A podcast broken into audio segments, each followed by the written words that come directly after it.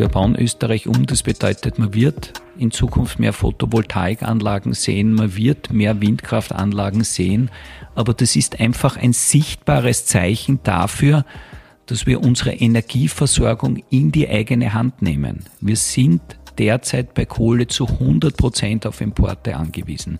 Wir sind bei Öl zu 95 Prozent auf Importe angewiesen und bei Gas über 90 Prozent.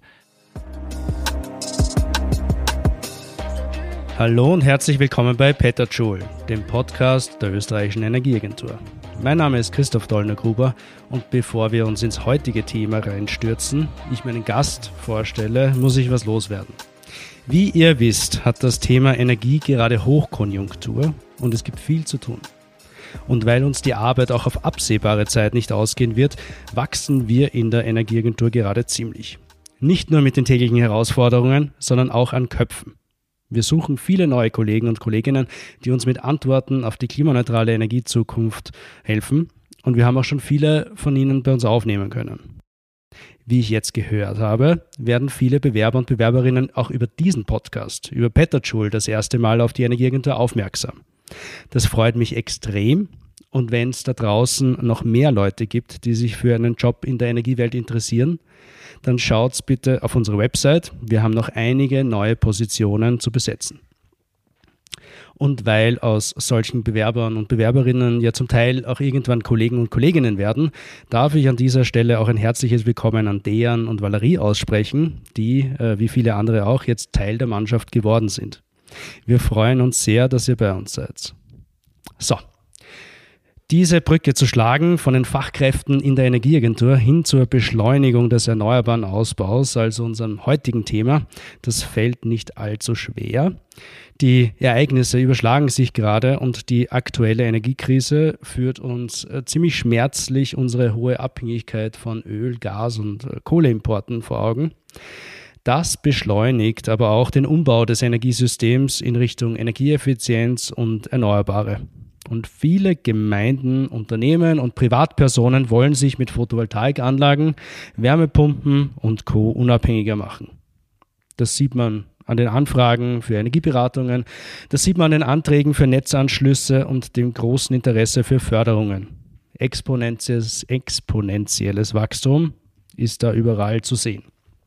Aber, und das ist der Link zu Dejan, Valerie und den anderen neuen Kollegen und Kolleginnen, es braucht natürlich auch die Menschen, die das dann umsetzen, die die Anlagen planen, sie montieren, die Komponenten dafür herstellen, die auch an den gesetzlichen Rahmenbedingungen dafür arbeiten.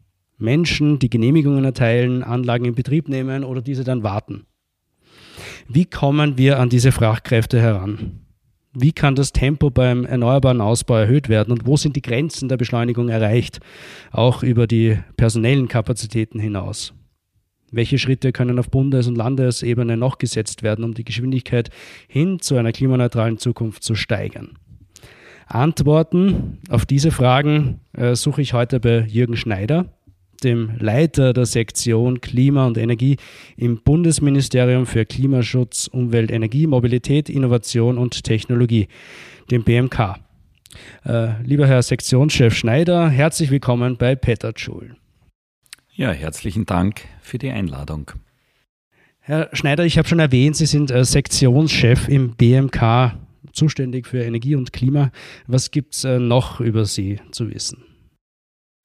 Ja, im BMK haben wir derzeit eine der spannendsten Aufgaben, nämlich einerseits äh, die Energiewende zu managen, das heißt den Umstieg von einem immer noch zu zwei Drittel auf fossiler Energie basierenden Energiesystem hin zu einem erneuerbaren, zu 100 Prozent erneuerbaren Energiesystem und das Ganze vor dem Hintergrund äh, einer globalen Energiekrise ausgelöst durch den russischen Angriffskrieg. Äh, das heißt durchaus unter erschwerten Bedingungen, aber wir müssen den Weg konsequent weitergehen und gut orchestrieren. Ich habe äh, eingangs schon gesagt, dass wir viele Leute einstellen. Ist das bei Ihnen auch der Fall? Ich nehme mal an, die Arbeit geht auch Ihnen nicht aus. Ja, es ist so, dass wir äh, sehr viele, sehr, sehr, spannende Herausforderungen haben. Äh, wir haben viele extrem motivierte Kolleginnen und Kollegen, die einfach Teil dieser Energiewende sein wollen Und auch wir stellen ein und äh, freuen uns natürlich über Bewerberinnen und Bewerber, die unser Team verstärken und die an erster Front mitarbeiten, dass die Bewältigung der Klimakrise und die Beschleunigung der Energiewende gut, sicher vorangehen. Also eine Operation am offenen Herzen, aber eine Operation, die einfach gelingen muss. Operation am offenen Herzen. Ähm, schauen wir mal, ob wir die Chirurgen auch äh, für uns bewegen können. Vielleicht kann man ja was von ihnen lernen. Ähm, Europa hat sich vorgenommen, bis 2050 äh, Klimaneutralität zu erreichen, will der erste äh, klimaneutrale Kontinent äh, dieser Welt sein. Die ganze Welt bewegt sich in Richtung Klimaneutralität. Österreich hat da schon eine etwas bessere Ausgangslage, besonders wenn man an Strom denken will, bis 2040 klimaneutral sein muss das natürlich auf Basis äh, der Dringlichkeit, die uns die Klimakrise mitgibt, äh, auch schaffen. Ähm, jetzt gibt es eine Reihe von äh, gesetzlichen Initiativen in Arbeit. Wenn wir jetzt mal auf die europäische Ebene gehen, gibt es zum Beispiel die Dringlichkeitsverordnung zu äh, Genehmigungsverfahren, die jetzt ausgelöst durch die Krise sagen wir, gestartet wurde, eine Initiative der Kommission. Äh, Sie sind schon bei sehr, sehr vielen ordentlichen und außerordentlichen Energieministerinnenräten dabei gewesen. Wie schaut es denn da aktuell aus auf europäischer Ebene, was dieses Thema betrifft? Ja, in Europa ist aufgrund der Krisensituation äh, jetzt bei praktisch allen Mitgliedstaaten äh, das Bewusstsein da, dass wir die Energiewende beschleunigen müssen. Aber schauen wir uns doch mal das große Bild an. Das große Bild ist so, dass wir in Europa eine Energieversorgung haben, die sogar zu 80 Prozent auf fossiler Energie basiert. Äh, wir haben jahrelang das Versprechen der fossilen Energiewirtschaft gehabt, die gesagt hat, fossile Energie ist billig und fossile Energie ist sicher.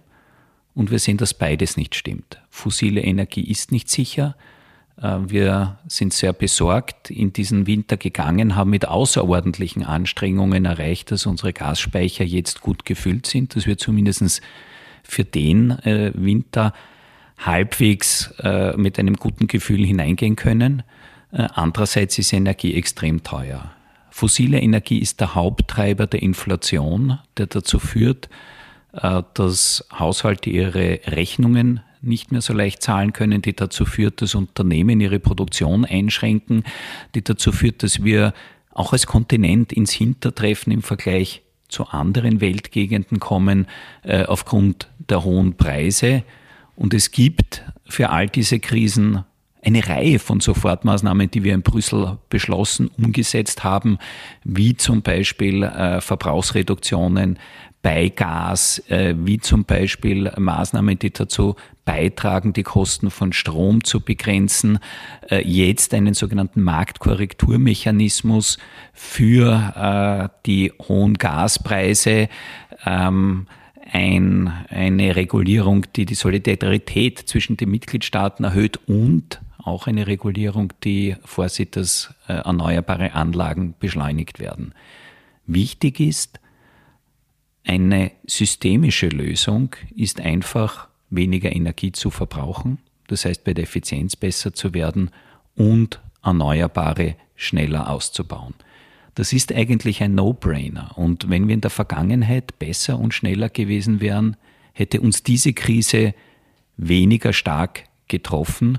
Und jetzt geht es einfach darum, alle Kräfte zu bündeln, in Österreich, in Europa, um mit Energie sparsamer umzugehen, aber um auch die Erneuerbaren schneller auszubauen. Das hat nicht nur ökologische Vorteile, sprich weniger Treibhausgasemissionen, das macht unsere Energieversorgung sicherer, das macht uns resilienter gegen Preisschocks, äh, die wir einfach derzeit erleben, das bringt heimische Wertschöpfung. Das heißt, das ist ganz klar die beste Medizin gegen die Krise, die wir derzeit haben und eine Medizin, die eben nicht nur Symptome bekämpft, sondern das Übel an der Wurzel fasst. Und das Übel, muss man ganz klar sagen, ist die hohe Abhängigkeit von importierter fossiler Energie. Genau, diese Abhängigkeit wollen wir loswerden. Wir wollen das beschleunigen, die Umsetzung äh, beschleunigen. Ähm, ich komme zurück auf die Dringlichkeitsverordnung, äh, die die Europäische Kommission vorgeschlagen hat, äh, die jetzt äh, beschlossen werden soll. Ähm, worum geht es da in Grundzügen und ähm, inwiefern betrifft das dann Österreich? Ja, vielleicht noch einmal zur Einordnung. Die Verordnungen, die wir zum Teil schon beschlossen haben und die, äh, die äh, Verordnung für die Beschleunigung von Genehmigungen sind die EU-Verordnungen, die auf einer, einem Notfallregime basieren. Äh, das heißt, das beschließt letztendlich nur der Rat, das heißt die Mitgliedsländer. Ähm, das Europäische Parlament wird in diesen äh, Vorgang nicht einbezogen, damit es eben sehr schnell geht. Also eine normale Richtlinie braucht ungefähr zwei bis drei Jahre vom Entwurf der Kommission bis zum Inkrafttreten.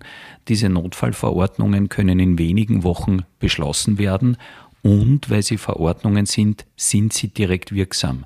Das heißt, sie sind nicht erst in nationales Recht zu übersetzen, zum Beispiel in Gesetzen oder Verordnungen, sondern sind direkt wirksam.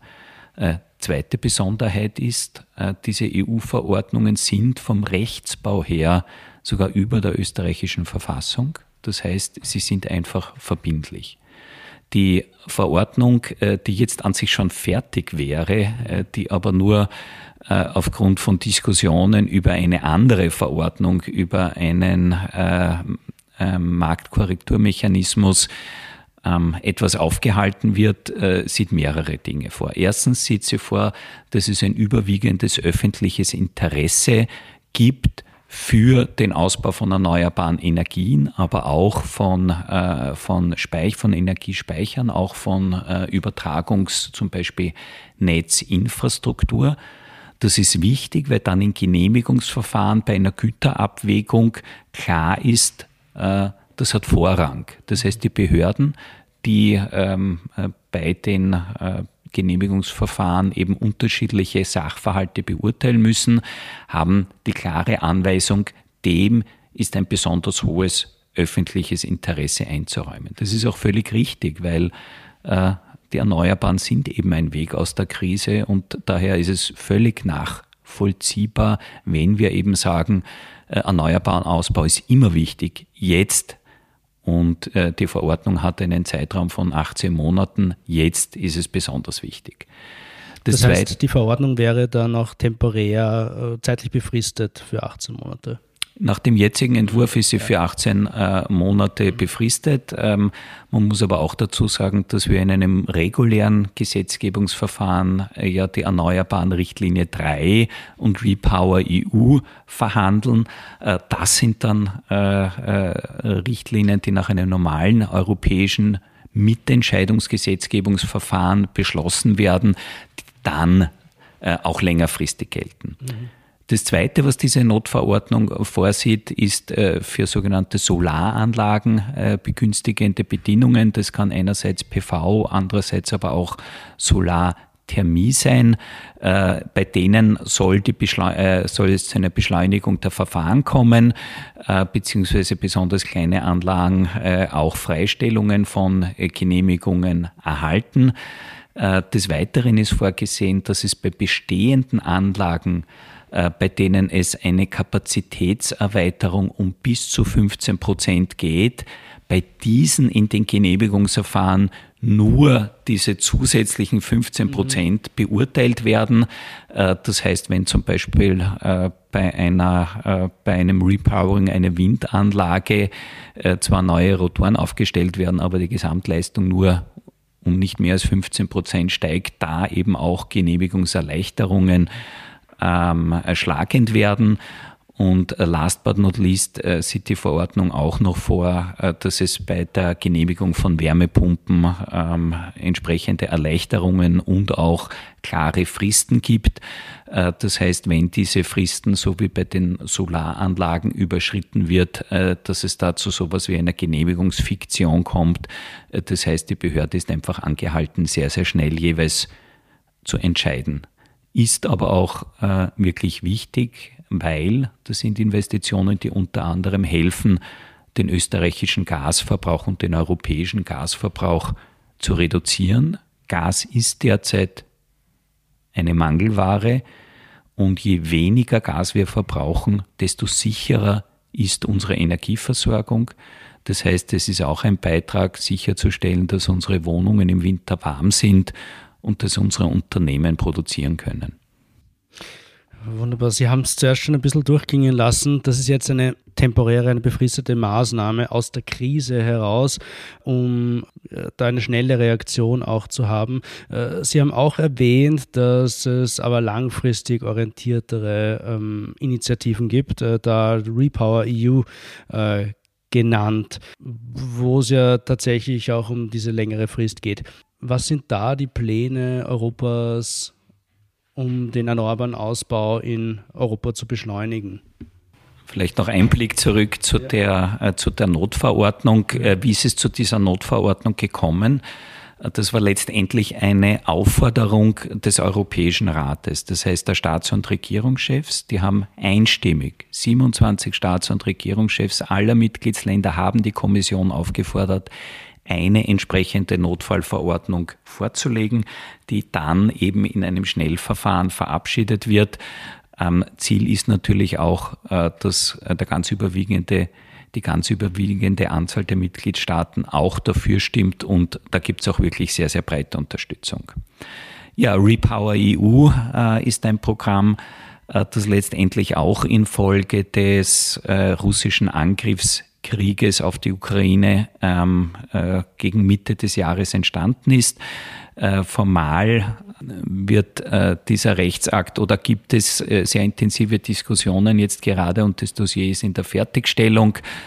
Ähm, soll auch zusätzliche Mittel zur Verfügung gestellt werden, äh, bis zu 20 Milliarden Euro für den, äh, für den äh, rascheren Ausbau.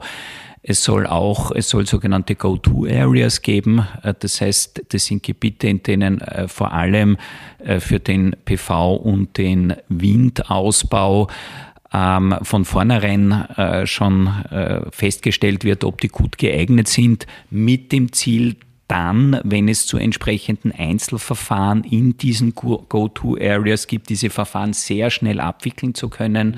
Das heißt, innerhalb weniger Monate ähm, und das ist sicher auch ein, ein, ein ganz wichtiger Schritt in die richtige Richtung. Ähm, jedes Windrad, das wir zusätzlich haben, ähm, erstens dämpft es unsere Stromrechnungen, nämlich von allen Unternehmen und von allen Haushalten. Äh, und zweitens verringert es auch die Abhängigkeit von russischem Gas. Äh, das heißt, äh, genau der richtige Weg. Und äh, hier schon klar zu machen, es gibt Flächen, die besonders geeignet sind, äh, ist natürlich ein ganz, ganz wichtiger Schritt in äh, der Beschleunigung von Verfahren. Äh, wir sind derzeit nicht nur in Österreich, dass manche Verfahren lange und ich bin fast geneigt zu sagen zu lange brauchen ähm, vor dem Hintergrund des Ziels der Klimaneutralität 2040 in Österreich noch das Ziel 100 Prozent äh, des Stromverbrauchs bis 2030 mit erneuerbarer äh, Erzeugung im Inland äh, darstellen zu können. Wir müssen einfach schneller werden und dazu braucht es auch die entsprechenden rechtlichen Grundlagen. Hm. Wir müssen schneller werden. Die Zonierung, die Flächenausweisung ist da ein wesentlicher Punkt. Auch die EU-Ebene sieht das und will eben diese Go-to-Areas ähm, verankern. Ähm, jetzt gibt es halt in Österreich auch eine Kompetenzlage in diesem Bereich, äh, die sehr divers ist. Ähm, diese ganzen Entwicklungen ähm, verlangen, dass unterschiedliche Ebenen der Governance, also der Bund, die Länder, ähm, maximal effektiv zusammenarbeiten eigentlich. Ähm, man sieht da durchaus auch Parallelen zum Wärmebereich, ähm, wo es ja auch schon länger einen gemeinsamen Prozess zwischen Bund und Ländern gibt. Ähm, wie läuft die Kooperation beim erneuerbaren Ausbau in Bezug zu diesen Themen zwischen Ländern und äh, Gemeinden und dem Bund in puncto äh, Beschleunigung? Also ich beginne mal mit dem Strombereich. Im Strombereich mhm. haben wir mit dem Erneuerbaren Ausbaugesetz und den beiden wichtigsten Verordnungen, der Investitionszuschussverordnung Strom äh, beziehungsweise der Marktprämienverordnung, äh, jetzt wirklich einen rechtlichen äh, einen, einen ähm, Rahmen, der finanziell äh, es attraktiv macht, erneuerbare Erzeugungsanlagen zu errichten. Das ist das Förderprogramm, das neue, das, der Förderrahmen, der neue in Österreich. Genau, ja. der äh, ist erstens ausgelegt, deutlich mehr Anlagen zu fördern, mhm. nämlich äh, 27 Terawattstunden zusätzliche Erzeugungskapazität bis äh, 2030. Er hat auch wettbewerbliche Ansätze, äh, zum Beispiel bei der Photovoltaik oder in Zukunft auch bei der Wind. Das heißt, es ist auch effizient, er ist mit dem EU-Beihilfenrechtsrahmen kompatibel. Das heißt, von Bundesseite haben wir hier äh, wirklich gut und erfolgreich unsere Hausübung gemacht. Was es aber natürlich auch braucht, ist die entsprechenden Flächen, äh, die entsprechenden Flächenwidmungen und Zonierungen. Äh, das ist verfassungsmäßig Zuständigkeit der Bundesländer. Und äh, wir sind in einem sehr intensiven Kontakt mit den Bundesländern, um auch da klarzumachen, äh, das ist eine gemeinsame gesellschaftspolitische Aufgabe, die wir da äh, zu bewältigen haben. Und da geht äh, mit einem Ansatz Not in my backyard, äh, werden wir die Ziele schlicht und ergreifend nicht erreichen und ähm, wir versuchen mit den Bundesländern gemeinsam zu identifizieren, wo gibt es denn vielleicht noch Vorbehalte. Wir versuchen auch im österreichischen integrierten Netzinfrastrukturplan klarzumachen, ähm, welche Gegenden sind denn besonders gut geeignet für die erneuerbaren Erzeugungen und das unterscheidet sich natürlich von Technologie zu Technologie, also sprich Wasserkraft. Mhm insbesondere Pumpspeicher natürlich bevorzugt im, im Westen, äh, Wind äh, natürlich äh, im Osten, aber Wind brauchen wir auch in allen Bundesländern. Das heißt, wir sind in einem Prozess. Zum Teil müssen wir da auch dicke Bretter bohren, aber ich bin zutiefst überzeugt, äh, dass wir auch der Bevölkerung gut erklären können, dass äh, wir Österreich umbauen. Und wir bauen Österreich um. Das bedeutet, man wird in Zukunft mehr Photovoltaikanlagen sehen, man wird mehr Windkraftanlagen sehen, aber das ist einfach ein sichtbares Zeichen dafür, dass wir unsere Energieversorgung in die eigene Hand nehmen. Wir sind derzeit bei Kohle zu 100 Prozent auf Importe angewiesen.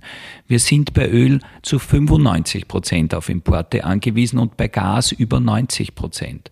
Und diese Abhängigkeit hat uns in eine extrem schwierige Lage gebracht. Die bringt Haushalte dazu, dass sie ihre Energierechnung kaum zahlen können. Äh, die hat dazu geführt, dass wir vier Milliarden Euro ausgeben müssen, um eine strategische Gasreserve anzulegen. Bitte nehmen wir unser Schicksal selber in die Hand, sorgen wir dafür, dass wir nicht 100 Prozent, aber einen Gutteil der Energie, die wir verbrauchen, auch selber erzeugen. Das bringt Wertschöpfung, ja, und das macht auch sichtbar, dass wir das machen. Und dazu gehören Windräder, dazu gehören PV-Anlagen, äh, dazu äh, gehören die eine oder andere Staumauer.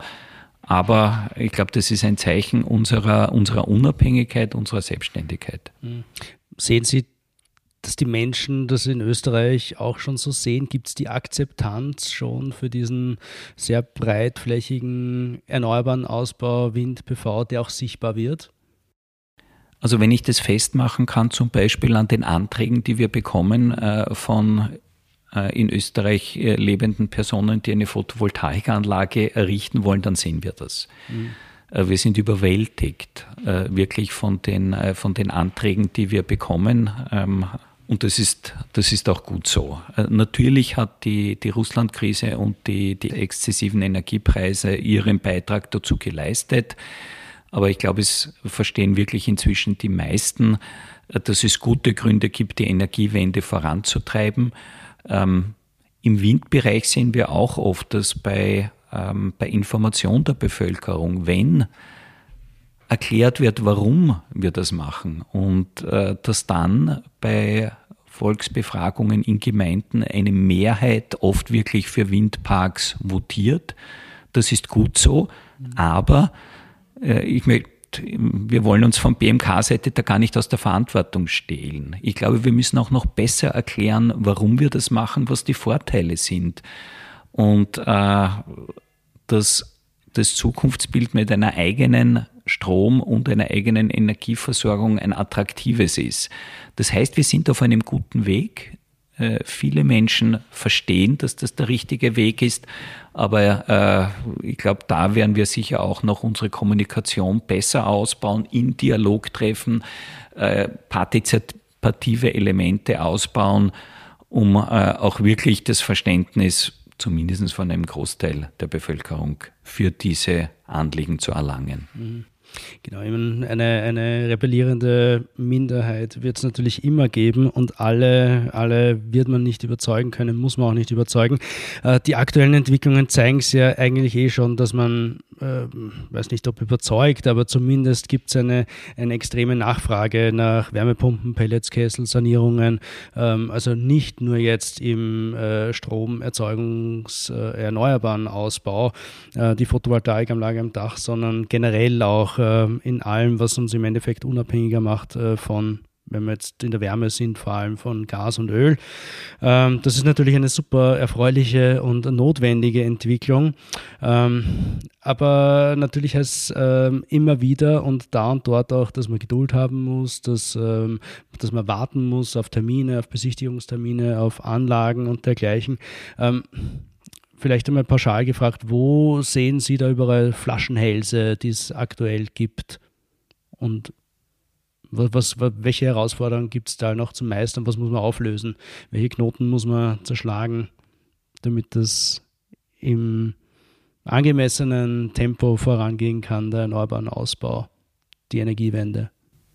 Ja, eine der guten Nachrichten ist sicher, dass die Bevölkerung oft schon sehr, sehr weit ist. Tatsache ist, dass ich zum Beispiel in der in der Photovoltaik inzwischen äh, zum Teil Schwierigkeiten mit den Lieferketten haben. Das kann äh, einzelne Komponenten betreffen, Wechselrichter, äh, Paneele. Das kann aber auch äh, die geschulten Expertinnen und Experten betreffen, äh, die die Anlagen dann auch entsprechend anschließen. Analoges gilt auch für den Wärmebereich. Wir haben mit der Sanierungsoffensive mit Raus aus Öl und Gas ein wirklich sehr, sehr erfolgreiches und auch angemessen äh, großzügiges Förderprogramm aufgesetzt. Äh, das läuft wirklich ausgesprochen gut. Ähm, inzwischen sind allerdings äh, zum Teil auch wirklich die Installateure, die Professionisten der Flaschenhals und mhm. ich weiß aus dem eigenen Umfeld sozusagen zugegeben anekdotisches Wissen, dass man sehr lang auf Termine inzwischen, inzwischen wartet. Ähm, da ist einer der, der, der Punkte, die wir machen wollen im Wärmebereich, dass wir mit dem Erneuerbaren Wärmegesetz einen stabilen Rahmen machen, der es klar macht, dass wir es mit dem Ausstieg aus fossilen Technologien zur Herstellung von Raumwärme ernst meinen. Wenn wir dieses Gesetz, das derzeit im Nationalrat behandelt wird, äh, hoffentlich bald mit äh, Verfassungsmehrheit beschlossen bekommen, dann ist es auch ein ganz klares Marktsignal. Das heißt, äh, dann wissen einerseits Kesselhersteller, aber auch Installateure, äh, Professionistinnen, Professionisten, das wird keine Stop-and-Go-Politik, das wird kein Strohfeuer sein, sondern bis 2035 werden wir weg von allen ähm, Ölheizungen kommen und bis 2040 von allen mit fossilem Gas äh, betriebenen Heizungen.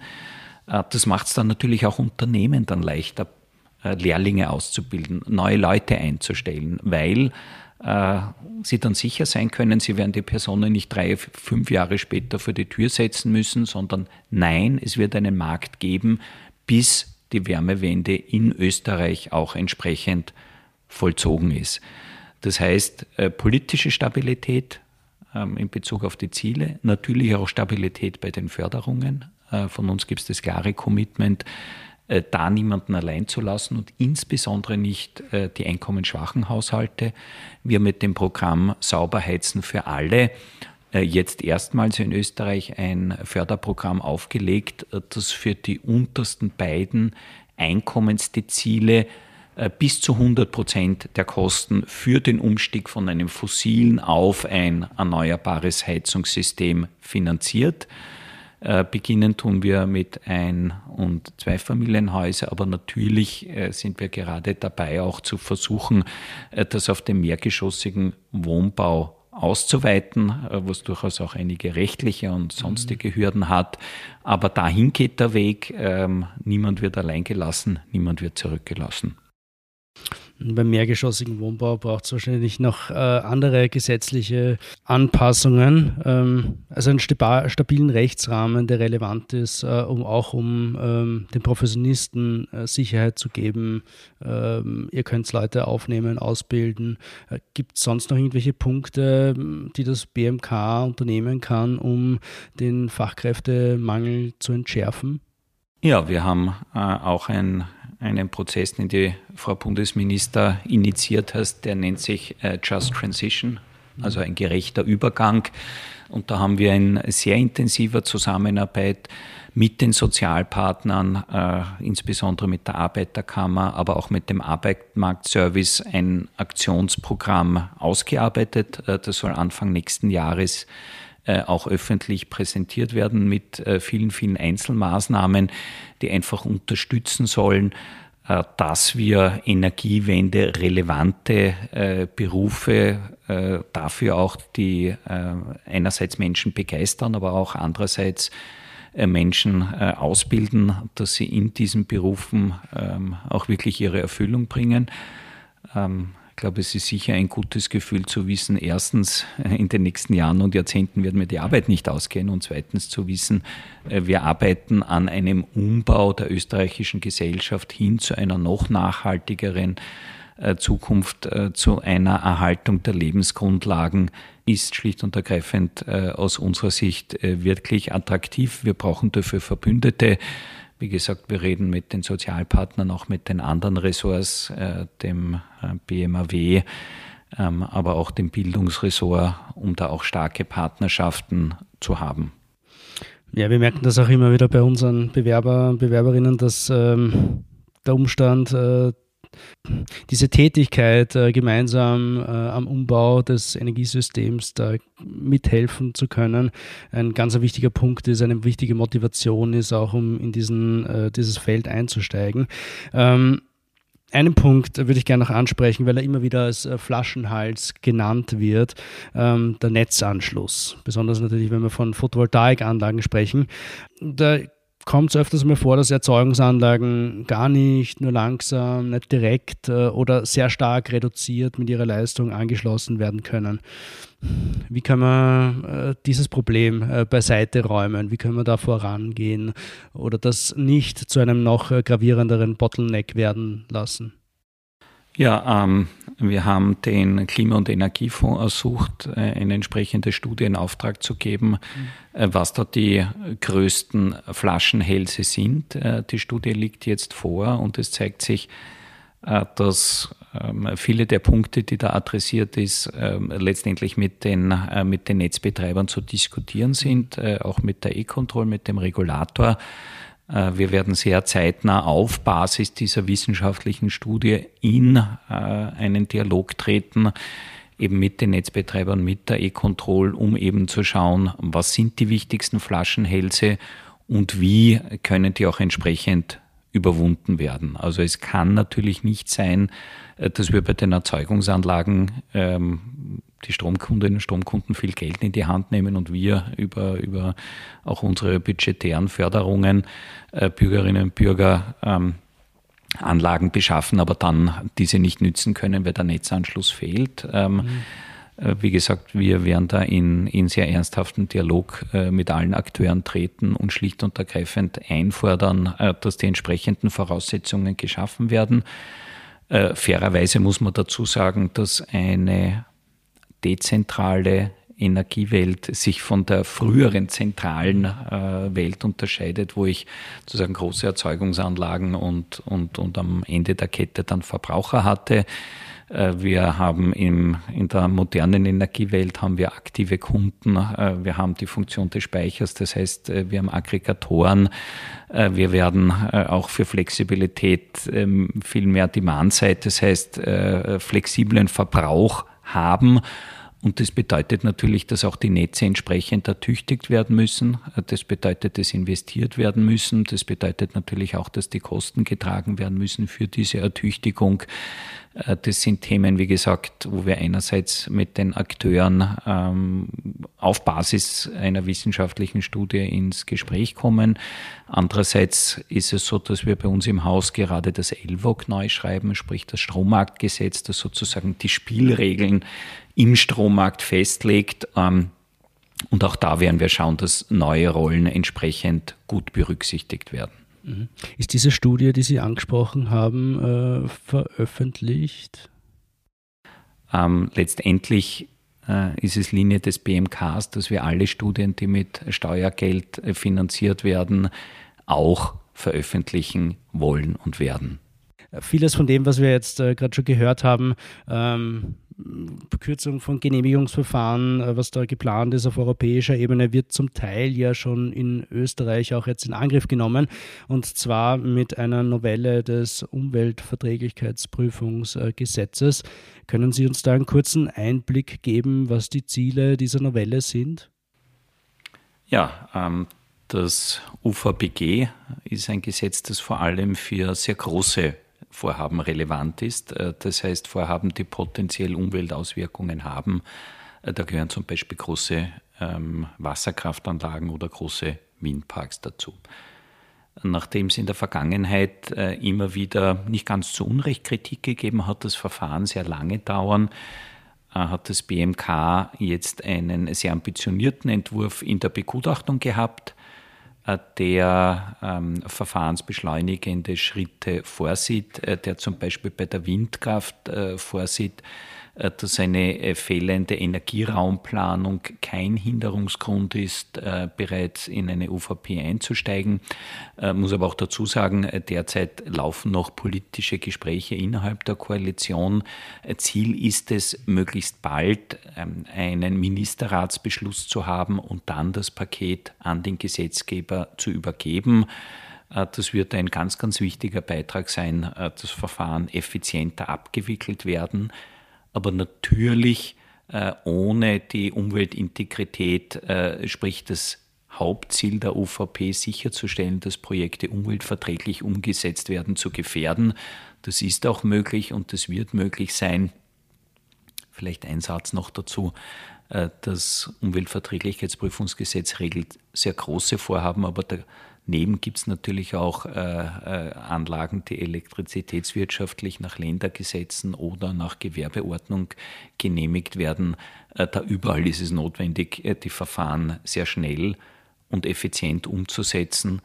Und äh, die vorher besprochene EU-Notfallverordnung ist jetzt keine, die spezifisch nur zum Beispiel für UVP-Verfahren gelten würde, sondern natürlich mhm. für alle Genehmigungsverfahren. Okay, wunderbar.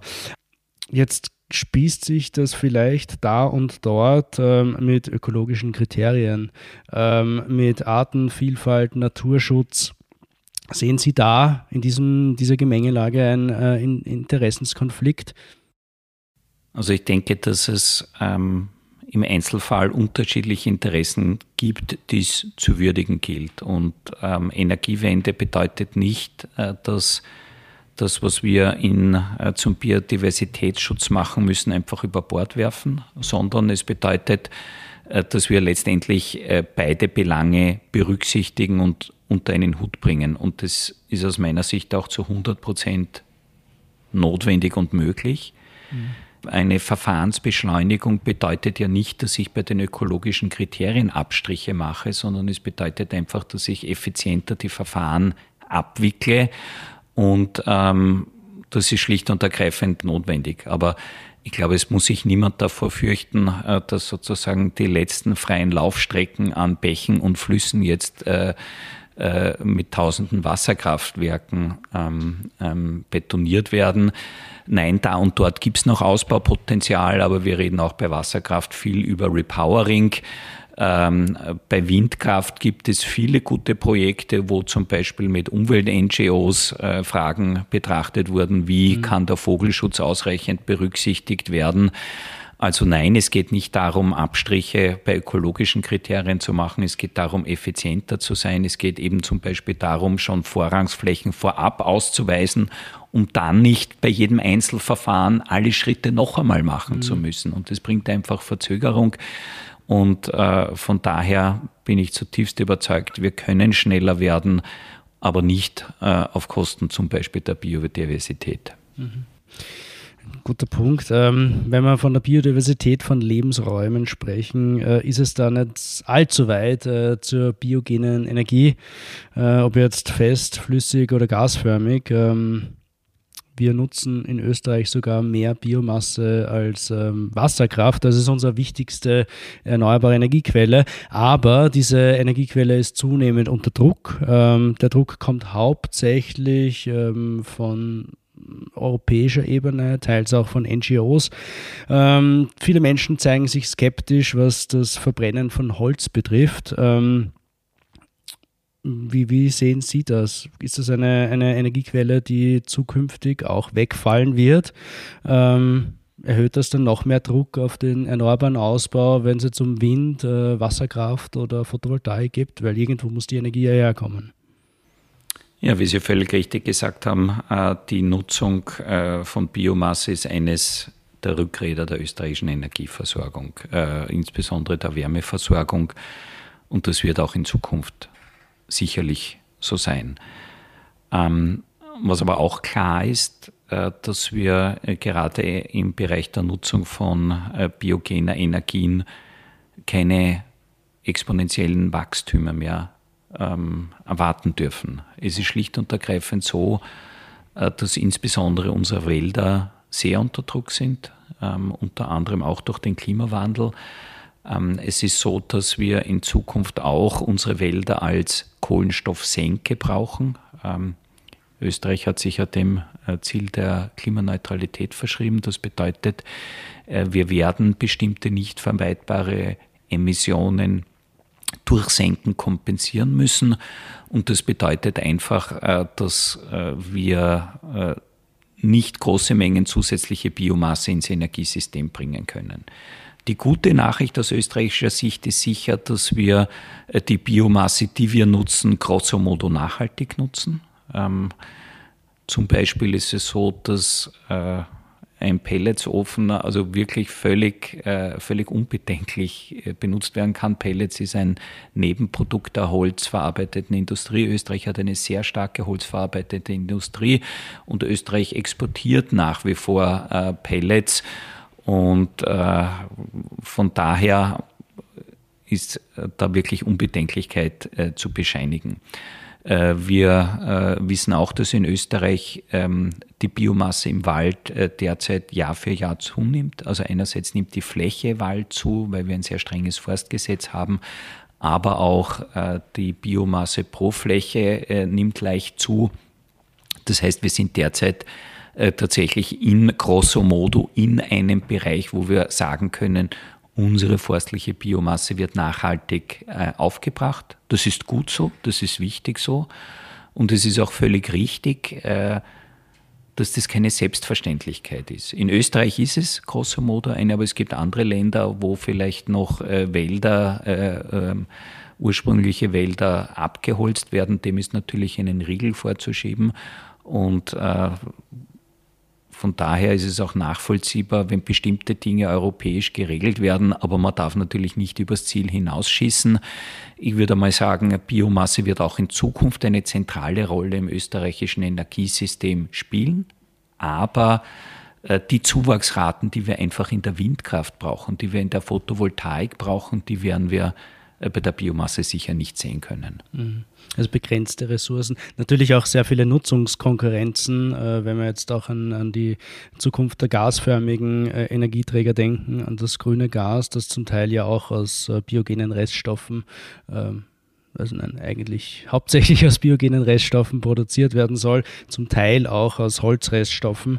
Ähm, also wir wird sicher noch eine, eine, eine spannende Sache. Ich glaube, dem werden wir eine eigene Folge widmen einmal, ähm, diesem Thema. Ich würde jetzt gerne zum Schluss noch ein bisschen ähm, einen, einen, Bogen über das alles drüber spannen. Ähm, Sie sind ja international oder in Europa auch sehr viel unterwegs, äh, reden mit Kollegen und Kolleginnen aus anderen europäischen Ländern. Äh, Gibt es in puncto erneuerbaren Ausbau da irgendein Vorbild, an dem wir uns ein Beispiel nehmen können? Bin überzeugt, dass wir uns wirklich auf unsere eigenen Stärken besinnen sollten. Ähm, äh, Österreich hat, und Sie haben das am Beginn des Gespräches gesagt, bei Strom eine sehr gute Ausgangslage, ähm, weil vor vielen, vielen Jahrzehnten einfach äh, Entscheidungen getroffen wurden, von denen wir jetzt äh, wirklich auch profitieren. Äh, wir wissen, was zu machen ist. Ähm, mit dem Erneuerbaren Ausbaugesetz im Strombereich, mit dem Erneuerbaren Wärmegesetz äh, im Wärmebereich. Wir bereiten ein äh, erneuerbares Gasgesetz vor.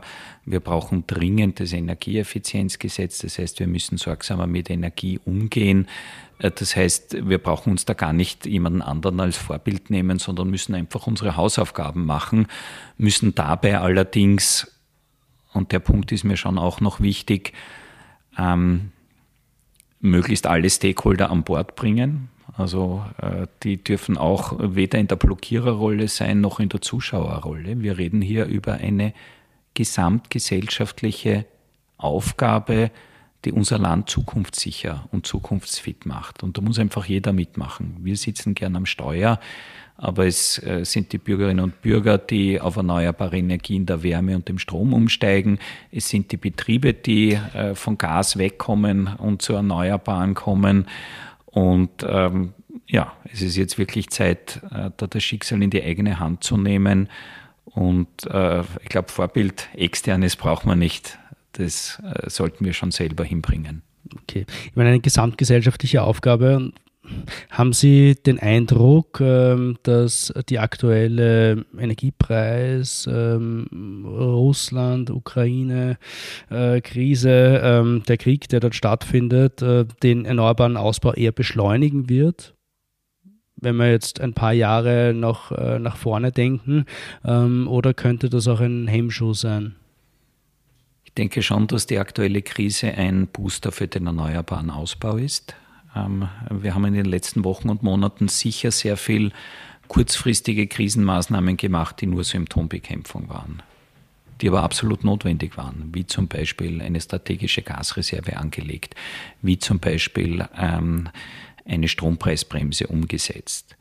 Wirklich systemisch mittel- und langfristig helfen tut die Energiewende und äh, das verstehen mehr und mehr und ähm, Entwicklungen, wie wir sie in den ersten Wochen und Monaten der Krise noch gesehen haben, wo Energieversorger gesagt haben, na, das sitzen wir aus, in ein paar Wochen ist es vorbei und dann kommt die alte fossile Energiewelt zurück. Das ist Wunschdenken. Das wird nicht passieren. Äh, die einzige Lösung ist jetzt, die Energiewende zu beschleunigen. Und ich sage mal, die meisten auf europäischer Ebene, aber auch in Österreich haben das verstanden. Und äh, ja, es ist ohne Alternative, es ist notwendig und je schneller wir sind, äh, desto besser ist es für dieses Land. Wunderbar, das ist ein, ein, ein schöner Abschluss, äh, der die wichtigsten Gründe hervorstreicht, wieso wir da jetzt äh, schnell äh, das Tempo erhöhen sollten, was den erneuerbaren Ausbau betrifft. Ähm, vielen Dank für die Einblicke.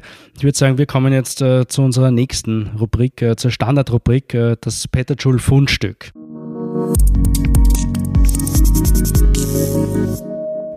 Es geht um eine erwähnenswerte Zahl, eine neue Studie, einen spannenden Artikel, eine Begegnung, ein Buch, das Sie gelesen haben. Ähm, haben Sie uns irgendwas mitgenommen? Haben Sie uns ein Fundstück mitgenommen? Also ich habe jetzt ein bisschen skurriles Fundstück und ich habe eine, eine, eine ähm, wirklich Inspiration für, für Information und das ist die Internationale Energieagentur. Und das mag ein bisschen komisch klingen, die Internationale Energieagentur ist in den frühen 70er Jahren als Folge der Erdölkrise äh, gegründet worden, ähm, war an sich ein, ein Club der fossilen Energieverbraucher. Und inzwischen ist die Internationale Energieagentur ein Vorreiter bei der Energiewende, die uns immer wieder sagt, welche Gefahren fossile Energieversorgung hat, die uns aber auch Szenarien vorlegt, wie die Energiewende passiert. Und das, äh, das wirklich Erstaunliche oder Erfreuliche daran ist, da ist eine ganze Organisation vom Saulus zum Paulus geworden. Wie gesagt, ein fossiler Club der Verbraucher äh, zu einer Organisation, die die Energiewende vorantreibt. Und ich äh, kann das wirklich nur als verlässliche Quelle von, von robusten Informationen empfehlen. Ähm, äh, insbesondere wenn es um die, um die Frage der Energiewende, der Energy Transition geht. Das kann ich unterstreichen. Ähm, die Aussagen von der IEA äh, in den letzten Monaten, Jahren sind extrem bemerkenswert, was äh, das Thema PV betrifft, zum Beispiel, äh, auch was die Elektromobilität betrifft. Äh, wenn man sich die Net Zero 2050 Roadmap der IEA anschaut, dann ist eigentlich gar keine Frage mehr, ob ähm, wir aus Öl- und Gasheizungen möglichst rasch aussteigen. Äh, da ist die Rede von, dass ab 2025 keine fossilen Heizgeräte mehr installiert werden müssen und das international Mal. Also wirklich ähm, eine, eine, eine gute Richtschnur, nach der man sich ausrichten kann, ähm, die ja eben, wie Sie sagen, und völlig unverdächtig äh, ja, von äh, NGOs, als sondern ja. fossiler Verein. Ähm, wir sind auch infolge der äh, Ölpreiskrise äh, Ende der 70er Jahre gegründet worden, haben diese Transformation von Saulus zu Paulus gar nicht mitmachen müssen, sind von Anfang an ähm, schon ins Rennen gestartet mit erneuerbaren Energieeffizienz und neuen Technologien als die äh, wesentlichsten Themen äh, der Energieagentur. Aber es ist äh, schön zu sehen, wie das jetzt auch bei der internationalen Energieagentur Einzug äh, hält. Die österreichische Energieagentur ist einfach Rollmodel für alle anderen. Ähm, das war jetzt das skurrile Fundstück oder das informative? Das war sozusagen die, das, das paradoxe Fundstück. Ich möchte noch ein, ein ja. äh, manchmal ist das Gute besonders nah. Und ich möchte auf eine, eine Webseite hinweisen, äh, die das BMK vor wenigen Wochen gelauncht hat, energiegv.at. Ähm, uns war bei der Konzeption wichtig, sehr transparent ähm, zu informieren, wie ist die Gasversorgung, wie sicher ist die Energieversorgung, wie sind die Preise. Äh, wir werden aber diese Website sukzessive auf, ähm, ausweiten. Äh, wir haben auch vor, äh, sie spätestens Anfang nächsten Jahres, um Informationen über Erneuerbare zu ergänzen. Das heißt sozusagen ein Live-Ticker. Wie steht es mit der Energiewende in Österreich? Ähm, und das möchte ich natürlich äh, jeder Frau, jeden Mann auch ans Herz legen. Super. Ähm, verwende ich auch immer wieder als Informationsquelle, äh, um mich auf dem Laufenden äh, zu halten. Gibt es natürlich auch den Link in den Show Notes.